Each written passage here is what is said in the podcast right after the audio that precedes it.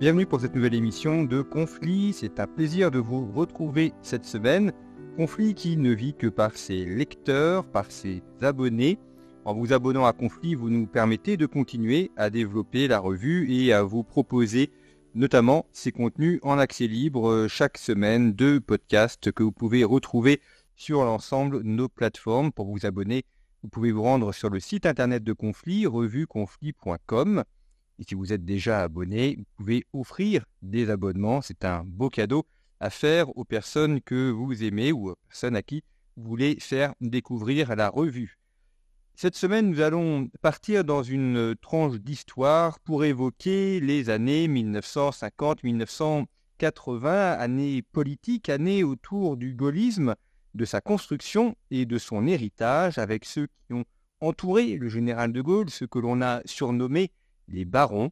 Nous allons évoquer cette question avec Pierre Monanti. Bonjour. Bonjour. Merci d'être venu à notre micro. Vous êtes historien du gaullisme, auteur de plusieurs ouvrages autour des, figures du gaullisme, notamment une biographie d'Albin Chalandon, qui fut euh, l'un des ministres importants à l'époque du général de Gaulle. Et puis euh, également, vous avez consacré une étude à ce que l'on appelle le gaullisme social, euh, qui était une des branches intellectuelles vivante et, importante. Et vous venez de publier chez Passé Composé un, nouvel ouvrage qui s'intitule Les barons du gaullisme. Alors les barons du gaullisme, il y a les, officiels, et puis euh, il y a les, officieux ou ceux qui se sont rajoutés après coup. Donc euh, la liste des barons euh, n'est pas complètement fixée, elle est, elle est variable dans le temps. on va dire qu'il y a les barons canal historique et puis les barons qui se sont rajoutés après coup. ce qui est intéressant dans votre étude, c'est que à travers ça, euh, d'abord, on a une, tranche euh, d'histoire de la vie politique française. Et puis, euh, on voit aussi que s'il y a des hommes politiques, des, chefs d'État, en l'occurrence le général de Gaulle, ils ne sont rien sans leur entourage.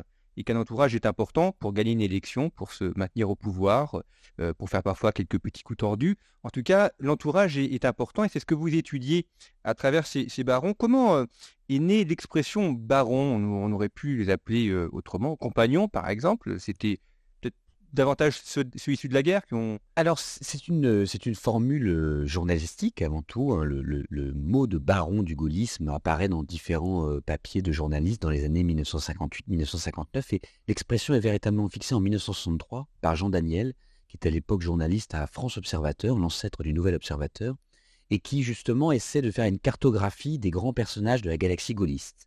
Et lui identifie euh, cinq grands barons du gaullisme, Michel Debré, Jacques Chavandelmas, Roger Frey, Olivier Guichard et Jacques Faucard, et euh, à sa suite, d'autres journalistes, d'autres auteurs, des historiens, mais aussi des contemporains, vont s'approprier cette euh, image de baron pour parler du premier cercle du général de Gaulle, les généraux, aurait-on pu les appeler. Alors, le, le choix du mot de baron euh, renvoie plutôt à, l'image qu'on peut avoir du baron politique. Vous savez, euh, euh, cet homme politique qui est à la fois député, maire, conseiller général, comme ça a été longtemps le cas sous la Troisième République pour beaucoup de personnalités. Et puis ça renvoie aussi tout simplement au titre nobilaire de baron, un titre qui remonte au XIIIe siècle, qui avait disparu au moment de la Révolution, qui est recréé au moment du Premier Empire. Le titre de baron peut être acquis moyennant une somme financière, et d'ailleurs, en 1905, euh, apparaît un, mot, le mot de baronnet, qui désigne un marchand euh, qui vous vend de la camelote, mais qui a de beaux atours, qui vous parle bien et qui donc arrive à vous entourlouper.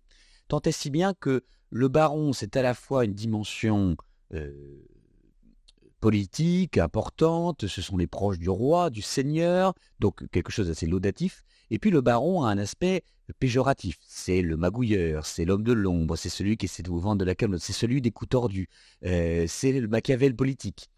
Et donc les barons sont à la fois dans, euh, euh, cet équilibre entre ce premier cercle du général de Gaulle, ses fidèles fantassins, et donc les noms que j'ai évoqués tout à l'heure, ce sont ceux de gens qui ont vraiment dans l'aventure gaulliste. Jacques Faucard, le Monsieur France-Afrique, Michel Debré, Jacques Chaban-Delmas, qui ont été des premiers ministres, Roger Frey, longtemps ministre de l'Intérieur, etc., etc. Et puis ce sont ceux aussi qui, euh, quand De Gaulle est au-dessus de la mêlée, quand De Gaulle souhaite garder les mains propres, vont justement, eux, mettre les mains dans le cambouis, euh, s'occuper des investitures, suivre la vie du parti.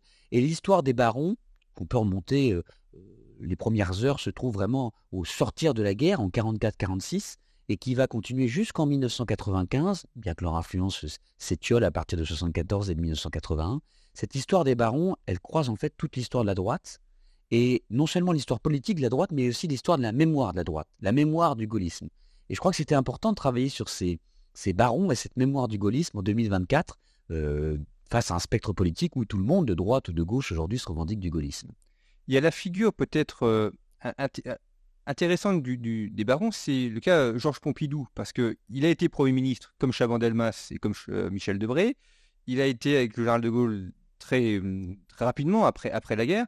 Et pourtant, on ne le classe pas parmi les barons. Est-ce que c'est parce que il a eu son propre courant finalement en devenant après président de la République Il a créé sa propre lignée, pourrait-on dire? Alors, en fait, les barons, c'est un euh, cercle objectif et c'est aussi une pratique. Pourquoi c'est une pratique? Parce que les barons se réunissent d'abord euh, une fois par semaine, puis une fois tous les 15 jours, Maison de l'Amérique latine, boulevard Saint-Germain, dans le 7e arrondissement de Paris, c'est-à-dire un lieu assez central entre le ministère de la Guerre, l'Assemblée nationale, pas très loin de Matignon. Et les barons se réunissent pour déjeuner, et c'est dans cette configuration des, des 5-6 personnages, on peut y ajouter parmi les, familiers de ce sac Gaston Palevski, qui est un des plus anciens, qui a été directeur de cabinet de Gaulle pendant la guerre, qui fait partie de leurs agapes. Et Georges Pompidou est un invité régulier de ces déjeuners, mais pas un membre à part entière. Pourquoi? Parce que euh, chez les barons, chez ces 5-6 hommes, il y a des traits communs, notamment le compagnonnage de la guerre. Tous ont été des résistants euh, illustres au parcours héroïque. Même Olivier Guichard, le plus jeune d'entre eux, s'est engagé dans les armées de la Libération. Or, Georges Pompidou, euh, lui, a eu, il s'est battu en mai-juin 1940. Il a d'ailleurs eu la croix de guerre avec son régiment pour ses, combats militaires, mais il n'a pas eu d'activité résistante pendant la guerre. Et donc, vis-à-vis des autres barons, le, il est un petit peu tenu à l'écart, un petit peu comme si la résistance, le compagnonnage militaire de la guerre, était une lettre de noblesse dans la vie gaulliste. Ça ne l'empêche pas d'avoir un rôle fondamental auprès de De Gaulle, dont il est collaborateur au gouvernement provisoire en 44-46, chef de cabinet lorsque De Gaulle crée son parti, le RPF, en 1947, directeur de cabinet lorsque De Gaulle revient au pouvoir en 58, et puis ensuite son Premier ministre à partir de 1962. Et donc Georges Pompidou est à la fois une figure centrale du gaullisme et en même temps périphérique du système des barons. Ça n'est pas le seul. Euh, Maurice Couve de Murville, qui a été le troisième Premier ministre du général de Gaulle, schéma identique, euh, brillant inspecteur des finances, qui, euh, au début de la guerre, est un petit peu compromis avec Vichy. Il fait partie de ce qu'on appelle la commission d'armistice de Wiesbaden. Il est chargé par le régime de Vichy de, négocier ce que seront les termes de, l'armistice, quelles entreprises seront cédées aux Allemands, quelles réparations devront être payées. Et puis ensuite, il est très hésitant à s'engager dans la résistance. Il va attendre euh, le milieu de la guerre pour vraiment rallier De Gaulle et l'initiative de résistance. Et les barons, les historiques, ceux qui depuis 1940 se sont engagés dans la guerre, vont beaucoup lui en vouloir et vont le tenir à l'écart. Donc cette, euh, cette confrérie des barons, ce cénacle des barons du gaullisme, euh, ce sont des personnalités fortes, parfois aux intérêts divergents, mais c'est aussi un petit groupe euh, soudé, fidèle en amitié, et qui va, malgré les époques et malgré les défis, garder cette unité autour de 5-6 compagnons historiques qui vont se serrer les coudes dans les périodes difficiles. Alors vous dites fidèle en, amitié, mais il y a la question de la de l'après de Gaulle. Alors déjà le soutien à Georges Pompidou qui n'était pas évident, qui n'était pas gagné d'avance pour Pompidou, et puis après euh, Giscard, et puis 1981, euh, est-ce qu'on soutient Michel Debré ou est-ce qu'on soutient Jacques Chirac? Là, ça a aussi amené ces fameux barons à, à se déchirer, euh, parfois à s'opposer, et également la question était de la transmission de la flamme gaulliste. Qui est légitime pour se réclamer gaulliste? Alors c'est intéressant parce que les barons, évidemment, euh, les personnalités qu'on a évoquées, Chaban, Debray, Foucault, euh, ont des visions particulières de la vie politique et des grandes questions, et dès la création de leur petit cercle, ils ont des parcours divergents. Je prends deux exemples. Sous la quatrième République, de 1946 à 1958, vous avez d'un côté ceux qui pensent qu'il faut que les gaullistes noyautent la République, euh, créer un parti et des députés, des sénateurs, amène De Gaulle à la présidence du Conseil pour abattre la quatrième République et créer un nouveau régime. C'est Jacques Chaban-Delmas, par exemple. Et puis vous avez à l'inverse ceux des barons qui disent non, la République, la quatrième République est honnie, détestée, il faut vraiment s'en débarrasser tout de suite, on ne peut pas se compromettre, participer à ces gouvernements serait odieux. Et ça, c'est un Michel Debré qui crée le courrier de la colère, ce qui lui a valu le surnom que le canard enchaîné lui avait trouvé de Michou la colère. Autre sujet de dispute entre les barons, vous avez ceux qui, comme Roger Frey ou Michel Debré, sont des partisans farouches de l'Algérie française. Il faut tout faire pour que l'Algérie reste française. Et puis vous en avez d'autres qui sont plus ouverts à une évolution de la situation, comme il y a pu avoir avec la Tunisie et le Maroc en 56, à l'image de Jacques Chaban-Delmas. Donc vous avez chez les barons des dissensions dès les années 1950. Ils vont retrouver une forme d'unité en 58-69 autour de De Gaulle, parce que leur chef est au pouvoir et qu'il lui voue une fidélité. Ça n'empêche pas parfois des tensions entre eux et De Gaulle. Par exemple, en 1958, les barons poussent Chabon à se présenter à la présidence de l'Assemblée nationale, alors que De Gaulle aurait préféré y voir Paul Reynaud, ancien président du Conseil. Donc les barons peuvent parfois défier De Gaulle. Et puis en 1969, ça c'est une des choses sur lesquelles j'insiste dans mon livre, on a toujours présenté, enfin moi j'ai toujours euh, longtemps entendu que Georges Pompidou était le candidat naturel de la famille gaulliste et que euh, ça ne faisait pas de question, il était celui qui était attendu pour succéder un jour à De Gaulle. Lorsque j'ai écrit euh, mon, premier livre sur l'histoire du gaullisme social que vous avez évoqué tout à l'heure, j'ai découvert qu'en 1969, René Capitan, gaulliste de gauche qui avait été garde des Sceaux général, en 1969 décide de se présenter face à Pompidou. Parce qu'il estime que Pompidou euh, est un gaulliste de droite, un gaulliste conservateur, et ne présente pas la dimension sociale du gaullisme. Et les barons vont beaucoup hésiter à soutenir Pompidou. Ils vont finalement se retrouver autour de lui, peut-être d'ailleurs parce qu'ils n'arrivent pas à se décider entre eux si un serait plus légitime que les autres. Et ça va marquer pour la première fois le fait que euh, une personnalité extérieure à leur cercle accède au pouvoir, une forme de dessaisissement. ils vont vivre euh, une période encore plus difficile lorsqu'en 1972, Jacques Chaban-Delmas, l'un des leurs, est congédié de Matignon par le, président de la République, Georges Pompidou, et alors que tous pensent qu'un autre baron va arriver au pouvoir, pense à l'époque à Olivier Guichard, non, euh, Georges Pompidou décide de nommer Pierre Mesmer. Donc là, les barons, progressivement, à partir de 69, se trouvent tout doucement écartés du pouvoir. Et 74, c'est un premier drame. Ils poussent la candidature de Jacques Chaban-Delmas à la présidence de la République, mais 43 députés et ministres, emmenés par un certain Jacques Chirac, euh, signent l'appel des 43, préfèrent soutenir Valéry Giscard d'Estaing, et Valéry Giscard d'Estaing est élu président de la République. Et là encore, coup de poignard. Les barons s'attendent à ce que, naturellement, Giscard ayant besoin d'une Assemblée nationale qui est encore à majorité gaulliste, ils s'attendent à ce qu'un baron, Olivier Guichard à nouveau, soit appelé à Matignon. Valéry Giscard préfère choisir Guichard. Et donc, dans 69, dans 74, il y a le germe d'une forme de décississement des barons qui va vraiment se cristalliser au moment où Jacques Chirac, en décembre 74, prend le secrétaire général du Parti gaulliste, en plus d'être Premier ministre, et puis en 76, quand il va transformer l'UDR gaulliste en RPR, en créant son propre parti, là, les barons vont être progressivement vraiment poussés à la marge. Alors il y a une forme de, de remontada, si vous me permettez l'expression. Puisque en 1979, Michel Debré, qui forme un tandem avec Chirac pour les élections européennes, se voit à nouveau un destin présidentiel, se présente en 1981, vous l'avez évoqué, alors que Jacques Chirac le candidat désigné du RPR, Michel Debré et Marie-France Garot vont, au sein même de sa famille politique, le contester.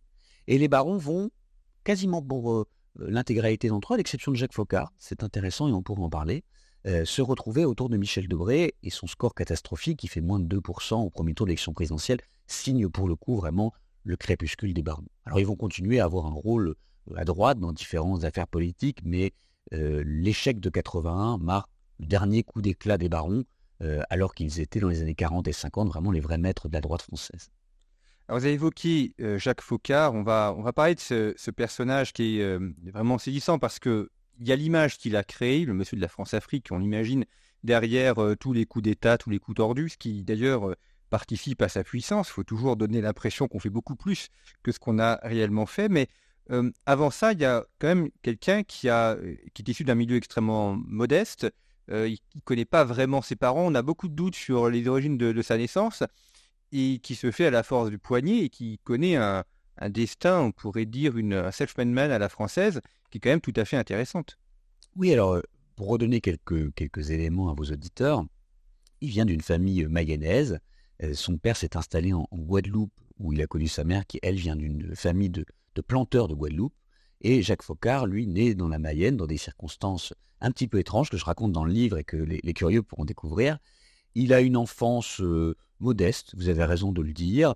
Ses parents sont, sont, dépossédés d'une partie de, de, leur argent par des personnes mal intentionnées. Et puis, euh, il se marie un petit peu avant la guerre. Il a une guerre euh, étrange. Il est à la fois engagé dans la résistance. Hein.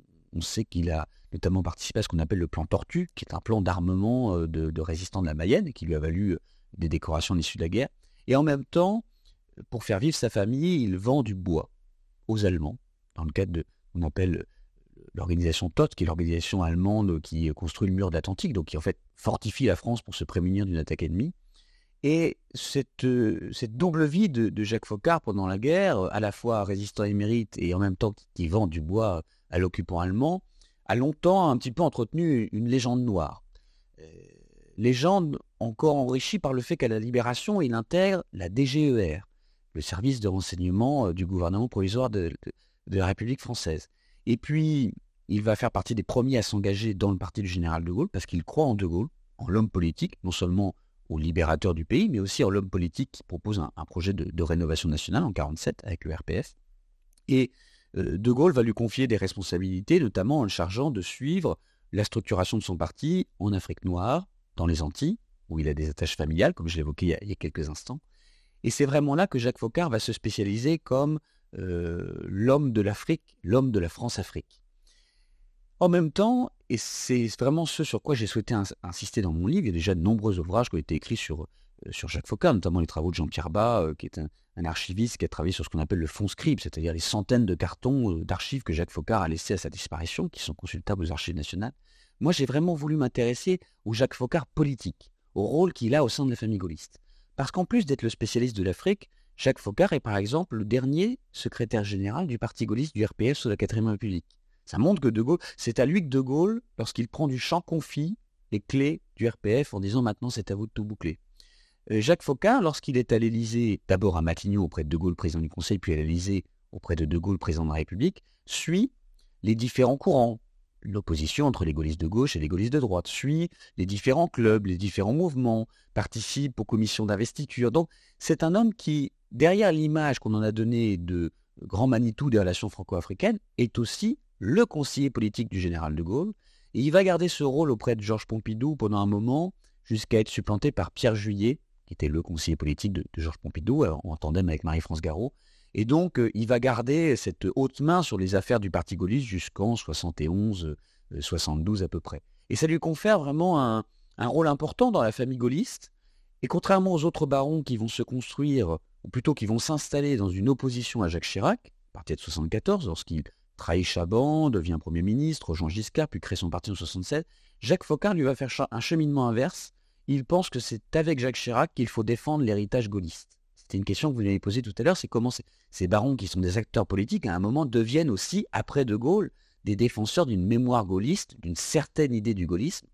Et là, ils vont avoir des trajectoires différentes. Il y a ceux qui estiment que le RPR n'est pas gaulliste, que Chirac n'est pas gaulliste, et Jacques Faucard, lui, va vraiment s'engager corps et âme auprès de Jacques Chirac, il va l'aider dans sa conquête de la mairie de Paris, il va l'aider dans ses différentes élections présidentielles, il va lui être fidèle dans tous ses combats, et Jacques Chirac fera d'ailleurs appel à lui à Matignon en 86, à l'Élysée en 95, qui va être le crépuscule de sa vie, puisque Jacques Faucard décède quelques mois après son arrivée à l'Élysée en 95. Donc, on a chez les barons non seulement des dissensions à l'approche de grands sujets dans les années 50, une unité quasi complète pendant la décennie de pouvoir du général de Gaulle, mais dès 1969, des trajectoires et des rapports différents face à l'héritage et face aux héritiers du général de Gaulle.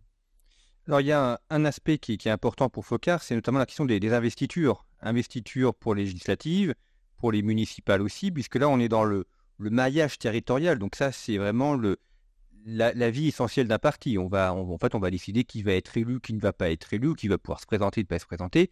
Et, donc on fait et on défait les carrières politiques à l'échelon local. C'est là un rôle extrêmement important. Oui, alors euh, ce qui est intéressant d'ailleurs sur les barons, c'est que euh, tous ont participé à, l'aventure du RPF, le Rassemblement du peuple français, le parti que De Gaulle a créé et animé de 47 à 53. En 53, il le met en sommeil et le parti va vraiment s'éteindre en 1955.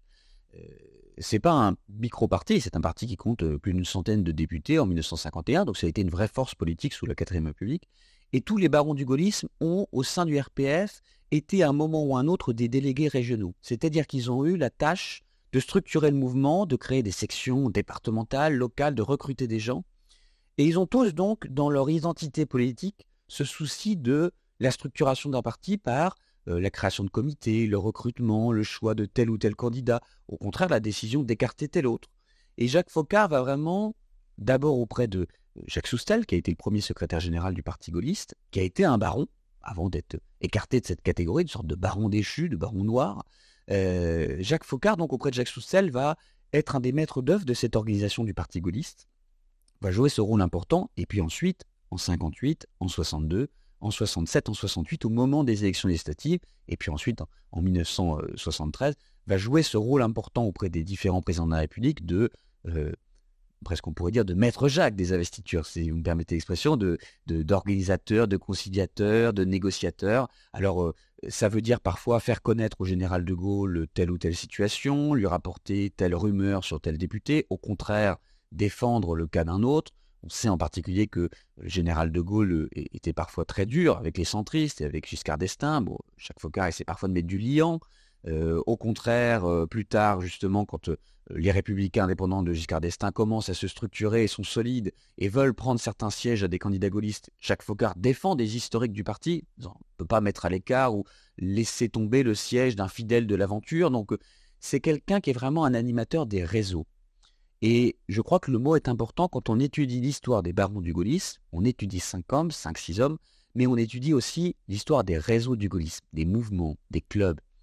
Et on se rend compte qu'il existe en fait une multitude, le réseau des anciens combattants, les réseaux de la France-Afrique, les réseaux euh, du gaullisme militant, les réseaux du service d'ordre, le SAC, euh, qui a quand même été euh, une des grandes devantures de la famille gaulliste pendant longtemps, avec les scandales qu'on connaît et puis sa dissolution après la tuerie d'Orgueil. Donc, tout ça est important parce que ce sont des hommes politiques. Jacques Faucard est d'ailleurs le seul à ne pas avoir de mandat d'entre eux. Et puis, ce sont des hommes de réseau. Et ça, c'est important parce que De Gaulle s'appuie sur ces différents réseaux pour revenir au pouvoir et pour ensuite structurer sa famille politique. Comment est financé le, parti, de les partis politiques à l'époque? Euh, Il y a les cotisations des adhérents, mais est-ce que euh, l'État donne euh, de l'argent comme aujourd'hui en fonction des, des résultats législatifs? Non, alors à l'époque, les, partis se financent notamment par des campagnes. par exemple, on achète des timbres et on envoie des timbres aux partis. On achète, il y a des souscriptions diverses et variées, et notamment Roger Frey, donc qui est un des, barons du gaullisme, a longtemps été le trésorier du RPF sous la 4 République et s'est occupé de ces questions. Alors il y a différents euh, réseaux, il y a des grands patrons d'entreprise, des industriels qui financent euh, le parti gaulliste. donc il faut aller voir ces patrons d'entreprise, euh, les associer ensuite à la conduite du pouvoir. Ça c'est plutôt le système 4 République. Et puis sous la 5 République, et ça fait d'ailleurs un clin d'œil l'autre livre que j'ai écrit, la biographie d'Albin Chalandon, qui a été ministre de De Gaulle, de Pompidou, de Chirac, patron d'Elf, et qui a commencé comme trésorier du parti gaulliste en 1958. Parce que quand De Gaulle revient au pouvoir et crée un nouveau parti de toutes pièces, là encore, bah, il n'y a pas ces subsides publics et donc il faut euh, euh, organiser un parti et organiser des moyens. Et la technique qui est, inventée par Albin Chalandon, comme je le raconte dans mon livre, c'est de créer des pages publicitaires dans le journal du Parti gaulliste, qui s'appelle La Nation, journal de la Nation, et de demander à des entreprises privées d'acheter des pages publicitaires. En fait, il existe un système dans lequel on achète des pages publicitaires très chères et toute entreprise qui n'en achèterait pas bah, aurait des difficultés à être reçue par des députés du parti ou du gouvernement. Donc, c'est des pratiques aujourd'hui qui peuvent scandaliser, qui sont à l'époque en fait euh, assez courantes et assez communes à la plupart des partis. Donc, il n'y a pas de spécificité au réseau de financement du gaullisme militant, comme euh, elles peuvent être propres plutôt à la vie politique de l'époque. Par contre, c'est intéressant parce que la complexité à financer les partis fait justement que les trésoriers de ces partis sont des hommes de pouvoir. Et quand on parle d'un Roger Frey, quand on parle d'un Albin Charandon, ce sont des hommes au, centre de la machine parce qu'ils ont justement accès à cette manne financière et ils sont chargés d'une ère de la guerre, trouver des moyens financiers. Alors on a brièvement évoqué Olivier Guichard, qui est euh, là aussi une figure aussi très intéressante. C'est pas celui qui est le, plus en avant de la, de la scène, notamment parce qu'il n'a pas réussi ou il n'a pas été nommé euh, Premier ministre, euh, mais malgré tout euh, un homme important dans, l'appareil gaulliste. on le connaît aussi pour son rôle dans l'aménagement du territoire. Il a, là aussi, c'est peut-être ce qu'il a, l'action politique qui lui a le plus succédé. Et en tout cas, quelqu'un qui, là aussi, s'inscrit dans différents réseaux et qui mène une action avec les autres barons en faveur du général de Gaulle. Alors c'est un personnage particulier parce que c'est d'abord le plus jeune de la bande. Donc ça lui confère un rôle et il est éternellement vu par De Gaulle et par les autres comme le genou et, pas forcément traité alors que sa vie évolue et ses contraintes personnelles, politiques également. contrairement aux autres, il n'a pas l'opportunité de, participer au combat de mai 40 ou de s'engager dans les combats de la mais au moment où les Alliés débarquent en 1944, il participe aux armées de la libération, il se bat en France, il se bat en Allemagne, et donc il gagne ces titres de noblesse qu'on évoquait au début, si importants dans la création du, Parti gaulliste. Et puis, il va, à la suite de Georges Pompidou, devenir le chef de cabinet du général de Gaulle et être notamment le chef de cabinet de Gaulle pendant ce qu'on appelle la traversée du désert, ces années 53-55 jusqu'à 58, où De Gaulle quitte la vie politique française, se retire à Colombay, écrit ses mémoires et, se convainc qu'il ne reviendra jamais au pouvoir. Et Guichard va jouer un rôle euh, central dans le retour au pouvoir du général de Gaulle. Alors, je raconte dans le livre comment il est en contact avec les militaires d'Algérie au moment des événements d'Algérie de mai 1958. De Gaulle va le faire venir avec, lui à Matignon, qui est président du Conseil, comme directeur de cabinet adjoint. Mais ensuite, quand De Gaulle devient président de la République, il est presque mis sous le tapis. On en fait un chargé de mission à l'Élysée. Et Guichard, qui en est très vexé, va prendre du champ, s'occuper d'abord d'un organisme de développement du Sahara, puis créer la DATAR, vous avez raison, donc cette délégation à l'aménagement du territoire, ça va vraiment être sa marque de fabrique. Et il va falloir attendre les élections de 1967 pour que, élu député, ça y est, De Gaulle estime que euh, mérite d'être traité euh, justement euh, et d'être nommé à un poste de responsabilité ministérielle, ce qui sera à partir de, 68 et Pompidou le gardera ensuite auprès de lui.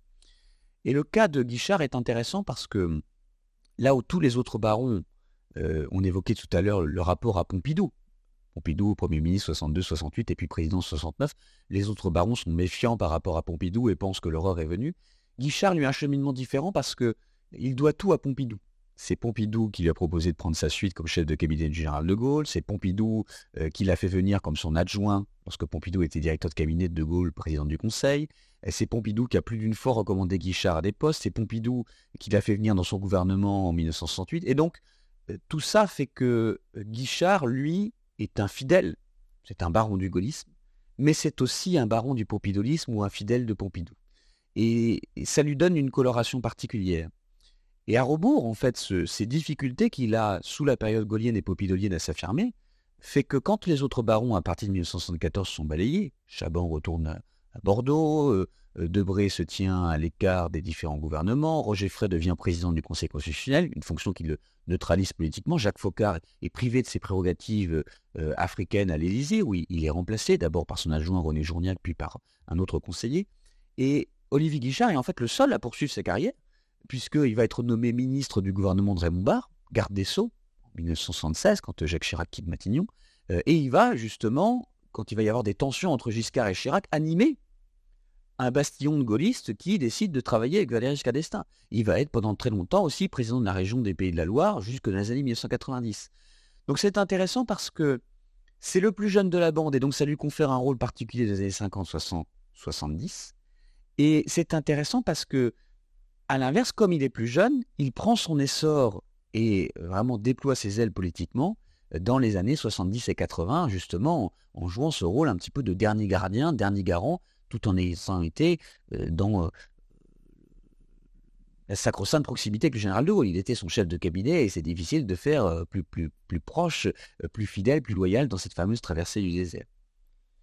On voit à travers ce que vous dites l'importance de la guerre. Vous avez souligné la Deuxième Guerre mondiale, donc l'expérience du combat, la guerre d'Algérie aussi. Le, gaullisme se vit à, travers la guerre, ou le, gaullisme se vit aussi à travers les, moments épiques ou les, défaites, les victoires et les défaites de l'histoire de France? Alors complètement. Hein. D'abord, le, gaullisme, l'identité politique du gaullisme, c'est l'esprit de la résistance. Et donc, évidemment, on est très lié à cet esprit de guerre, à l'appel du 18 juin du général de Gaulle, au choix de lutter contre l'adversité, de, jeter toutes ses forces dans la bataille. Il y a une dimension évidemment militaire dans le gaullisme en tant que philosophie politique. Le gaullisme militant est aussi très marqué par cette dimension euh, militaire. Pourquoi? Parce que euh, quand De Gaulle crée son parti après la guerre, il appelle à lui les résistants, il confie des responsabilités à des gens qui ont été avec lui à Londres ou dans la résistance intérieure ou euh, en Algérie. Et la dimension, il y a vraiment une, l'organisation du parti est militaire. On y trouve beaucoup d'anciens officiers, euh, il y a une, cartographie, une organisation euh, euh, qui ressemble beaucoup à, l'organisation d'un régiment. De Gaulle lui-même traite ses proches, ses conseillers, les cadres de son parti comme il traiterait les officiers de son état-major. Donc c'est intéressant. Et puis, il y a un revers à cela, c'est que c'est un univers, un univers de violence, un univers de secret. Et donc, cette dimension de la violence et du secret marque aussi l'identité du gaullisme. Le gaullisme est un, gaullisme militant est marqué par la violence politique. Euh, on évoquait tout à l'heure le service d'ordre du RPF et puis le service d'ordre des partis gaullistes avec le SAC. Et la violence est inhérente parce que les gens qui font partie de ce parti sont des gens qui ont connu une période de violence à travers la guerre. La culture du renseignement et du secret y est aussi. Il y a beaucoup de gens qui se sont construits à travers la guerre euh, via des pseudonymes. Jacques Chaban-Delmas, son vrai nom, Jacques Delmas, Chaban était son nom de guerre qu'il a accolé à son nom après. Et quand on parle de Chaban, on l'appelle par son nom de guerre. Donc euh, cette identité liée à la guerre est très forte chez les gaullistes et dans le mouvement. Et le fonctionnement même du cercle des barons, il faut s'imaginer pour nos éditeurs, c'est déjeuner dans des salons euh, en clair-obscur, euh, enfumés par les cigarettes grillées entre quelques échanges, voire les cigares, des hommes qui discutent dans des fauteuils de velours, un verre de whisky à la main. Il y a vraiment cette dimension presque société secrète qui est importante et qui, nourrit le fantasme.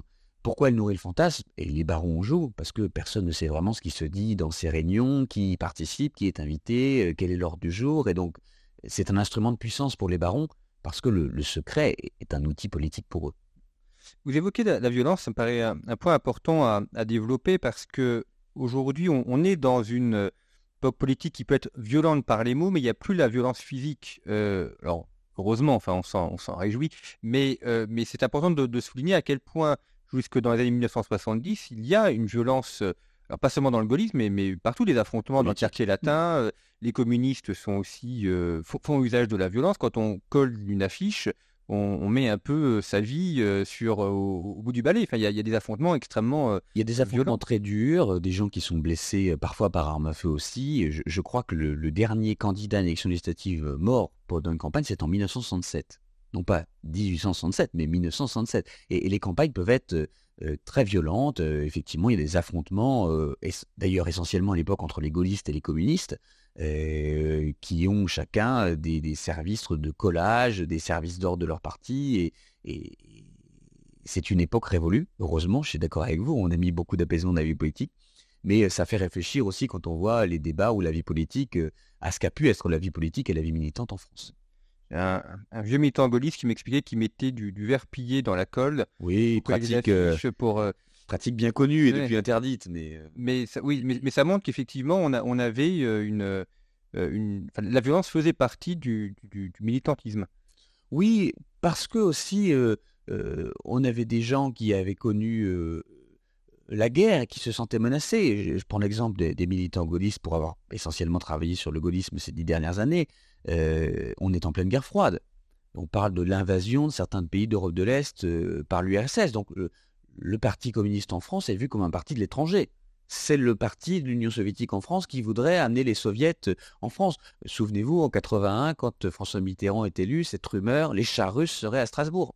Donc il y a un petit peu cette, peur profonde qui explique aussi cette violence, parce que on milite pas juste pour une idée ou pour un politique, on milite pour la défense de son pays face à un adversaire. tout ça fait l'objet de fantasmes. Et à l'inverse, chez les militants d'extrême gauche à l'époque, De Gaulle est un fasciste on est persuadé que le général de Gaulle, militaire, va s'emparer du pouvoir, euh, euh, va faire un coup d'État, euh, aura une pratique monarchique des institutions, et, d'où le fameux mot qu'il a à sa conférence au Palais d'Orsay en 58, quand on lui dit mais est-ce que vous allez mettre en place une dictature? Il dit comment voulez-vous que je commence à mon âge une carrière de dictateur? Donc, la radicalité de la vie politique et de la vie militante s'explique aussi par une angoisse vis à -vis de ce que représentent les adversaires politiques. Puis également les attentats, notamment pendant la, guerre d'Algérie, leurs attentats de différents mouvements, l'OAS, euh, le FLN, en Algérie et sur le territoire français. on parle beaucoup aujourd'hui d'attentats islamistes, mais il y a eu beaucoup plus d'attentats dans les années 1950-60 en France au moment de la guerre d'Algérie. C'est vrai, et on pourrait même parler des attentats jusqu'aux années 80. Euh, euh, hein. Souvenez-vous quand dans les années 85-86, euh, Action Directe, euh, euh, c'est les époques justement où Jacques Chirac revient comme ministre de cohabitation avec Charles Pasqua au ministère de l'Intérieur et à subir 4 à 5 explosions de bombes devant notamment le magasin Tati en, 86, rue de Rennes. Enfin, il y a eu une violence, y compris terroriste, en France de manière quasi continue depuis, depuis les années 60, alors imputable à différents mouvements. Aujourd'hui, les personnes incriminées ne sont plus les mêmes qu'elles étaient à l'époque, mais ça a aussi marqué la vie politique française et, le, rapport, euh, le rapport à la rue et le, rapport aux ennemis. Alors, dernière personne qu'on va évoquer dans, cette émission, on ne on, l'a pas encore cité, c'est le cas d'André Malraux, euh, qui lui n'est pas classé dans les barons, même si euh, il est dans un compagnonnage complet. D'ailleurs, il n'a été ministre que du général de Gaulle. Il a tenu à le, souligner d'ailleurs. Donc c'est, ça fait partie de la geste gaulliste, mais euh, une geste peut-être peut-être qui était trop indépendant pour être attaché à, un club ou un mouvement? Alors, c'est intéressant parce que André Malraux euh, est véritablement pour moi le grand barde du gaullisme, c'est-à-dire celui qui a euh, raconté l'épopée, euh, fait vivre aussi le gaullisme en tant que mythologie politique du vivant du général. Il participe dès la libération hein, auprès du général de Gaulle, au gouvernement provisoire de la République française. Il fait partie de ces cercles, ces cercles gaullistes. Il organise d'ailleurs, je, raconte dans le livre comment les premiers, c'est pas encore les déjeuners des barons, mais la première tentative de, réunion de grandes personnalités politiques du gaullisme se fait avec le concours d'André Malraux, qui est un des premiers, Gaston Palevski, à, organiser des déjeuners et des dîners des personnalités gaullistes. Et puis il prend du champ avec tout ça lorsque le gaullisme devient politique et militant. C'est-à-dire dans les années 47-50, quand De Gaulle crée un parti d'opposition à la quatrième, euh, André Malraux ne s'intéresse pas à cette vie quotidienne, aux petites tractations, aux nominations diverses et variées. Et donc, il prend du champ vis-à-vis des autres barons qui, eux, se retrouvent pour décider qui sera le référent du parti dans le Lot, euh, qui investit-on en vue de telle élection législative partielle, euh, quelle sera notre position sur le vote de telle loi, etc. Quand De Gaulle revient au pouvoir, évidemment, il appelle à sa droite, comme il l'écrit dans ses mémoires, André Malraux éternellement auprès de lui, qu'il charge du grand ministère des Affaires culturelles et qui va avoir cette grande politique culturelle euh, auprès du général de Gaulle. Mais à l'identique, euh, Malraux est là pour le grand dessin gaulliste. Il est là pour raconter la, geste gaulienne et non pas pour s'occuper des petits tracas de la vie quotidienne. Donc, il est invité de temps en temps à ses déjeuners, mais c'est un personnage un peu à part. Et puis quand De Gaulle disparaît, euh, les barons s'investissent justement en faiseurs de roi. C'est eux qui adoubent Georges Pompidou après avoir hésité entre eux. Euh, c'est eux qui adoubent Chaban-Delmas ensuite. Ils ont une vraie influence dans la vie politique française. Et André Malraux, vous l'avez dit, lui préfère prendre du champ. Il était là avec De Gaulle pour De Gaulle. Donc c'est un petit peu la différence qu'on fait généralement quand on parle de l'adjectif gaullien et gaulliste. Gaullien, c'est qui se rattache à la figure de De Gaulle, et gaulliste, c'est qui se rattache à, la pensée, au gaullisme.